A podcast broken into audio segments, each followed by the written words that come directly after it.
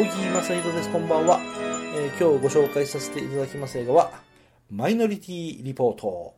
2002年のアメリカ映画です。えー監督はご存知、スティーブン・スピルバーグ。えー原作はご存知、フィリップ・ケイ・ディック。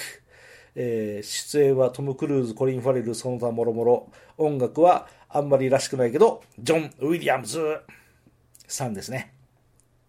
これは、僕は最初原作小説読んだかな。フィリップ・ケイ・ディックさんのマイノリティ・リポート。そう、中編 SF 小説を読みました。えー、まあ、ストーリーはほとんど映画と一緒です。なんか、ラストの方が、ちょっと原作の方は煙に巻いてる感じで僕はよくわかんなかったんですけど、えーその辺は映画の方がはっきりとしててね、えー非常に良かったと思いますよ。映画館でも見たけれど、これ、ロサンゼルス旅行に行く直前に DVD を取り寄せて、もう一遍見た時の感想を読み上げますね。ね久しぶりに見ましたが面白いですね。ラスト近くでのどんでん返しが何度もあって飽きません。なんだかスリリングでスピーディーで面白いと思います。っていうふうに、えー僕のメモに書いてあります。そう、ラスト近くのどんでん返しが何度もあって飽きないっていうのは、そう、原作小説にないんですよ。なんで、原作小説はさっきも話しましたけど、あの、中編小説、あの、本当ページつまんだら終わっちゃうぐらいの枚数なんですけど、最後の方で大きい集会の中でね、えーああなってこうなってっていう風に出てくるんですけれど、それがない代わりに、拳銃を向け合って、こうなって、ああなって、でもそうなって、じゃあやっぱりあんた犯人じゃないの？いやいや俺犯人じゃないですよっていう、そういうやりとりが、そう、続くので、あの、僕は面白いなと思いました。あとね、未来世界の描写が非常に面白い。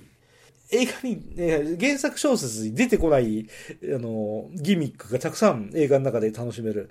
あの、一番有名なのは、あれですよね。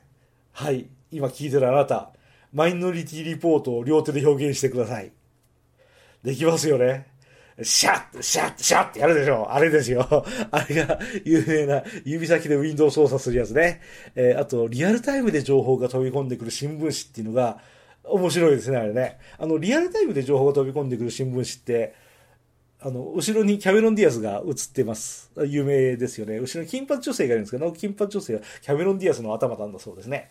えーその子になんか違う監督も映ってたりするとか、映ってなかったりとかするとかね、あの、いろんな裏話があるのが面白かったりします。あと未来のレクサスがかっこいい。そう、映画に出てくるレクサスとか映画に出てくる未来の商品、今現在にある商品、今現在にあるメーカーが、えー未来ものの映画の中に出てくるっていうのは、ちょっとした楽しみでもあったりするけど、これはあの、マイノリティリポートはレクサスが、えー使われてます。レクサスなんですね。今だったら韓国のヒュンダイとかだったりするんじゃないですかと僕はなんとなく思いますけど。その当時はレクサスが使われてます。あとは、あの、この映画あたりから背の低いトム・クルーズが背が低くないんですよね。これ意地悪ポイントですけど、コリン・ファレルと戦うっていうか、対峙する映画なんですけど、コリン・ファレルは背が高いんですよ。で、トム・クルーズ背低いんですよね。で、この二人を並べるシーンで、あの、全然二人肩並んでるんですけど、これどうやって撮影したのか気になりますよねっていうと、あの、摂取をしてるんですよね。摂取を。えーみかん箱の上にトム・クルーズ立ってますんで、コリン・ファレルと同じような背の高さです。これがトップガンの、オリジナルのトップガンだと、明らかにトップガンのトム・クルーズは背が低いんですよ。アイスの背が高いんですよ。で、これが、あの、トップガンマーヴェリックになると、その背の高い低いが分かんなくなるんですよね。そう、トム・クルーズはね、実力をつきました。自分が背低いこと多分彼分かってます。えいろんな映画でね、あの、背の低い描写が出てこなくなるんですよね。この映画のあたりからね、不思議ですね。お金があるといいですね。っていう、そういう余分な話を思ってしまいます。あと、うん、なんか、あーまあや、やめとこう。これは今、ちょっと言おうかなと思ったことを言わないでおこうかな。ロサンゼルスのダウンタウンから程近いところにロケ地があるんですよね。ロケ地に行った話をしようかなと思ったんですけど、しません。えーちなみにそのロケ地は、あの、腐ったサンドイッチを食べる、あの、団地。そう、マンションと言いません。団地と言いましょう。あそこに僕行きました。ちょっと治安の悪いあたりであんまりいいところではない。僕がロサンゼルス嫌いな理由がいろいろありますけど、まあ、まあ話がそれますから結構です。マイノリティリポートはスタイリッシュなトム・クルーズの SF アクションが楽しめますから、映画は面白い。ロサンゼルスには行かない方がいい。そんな感じの映画です。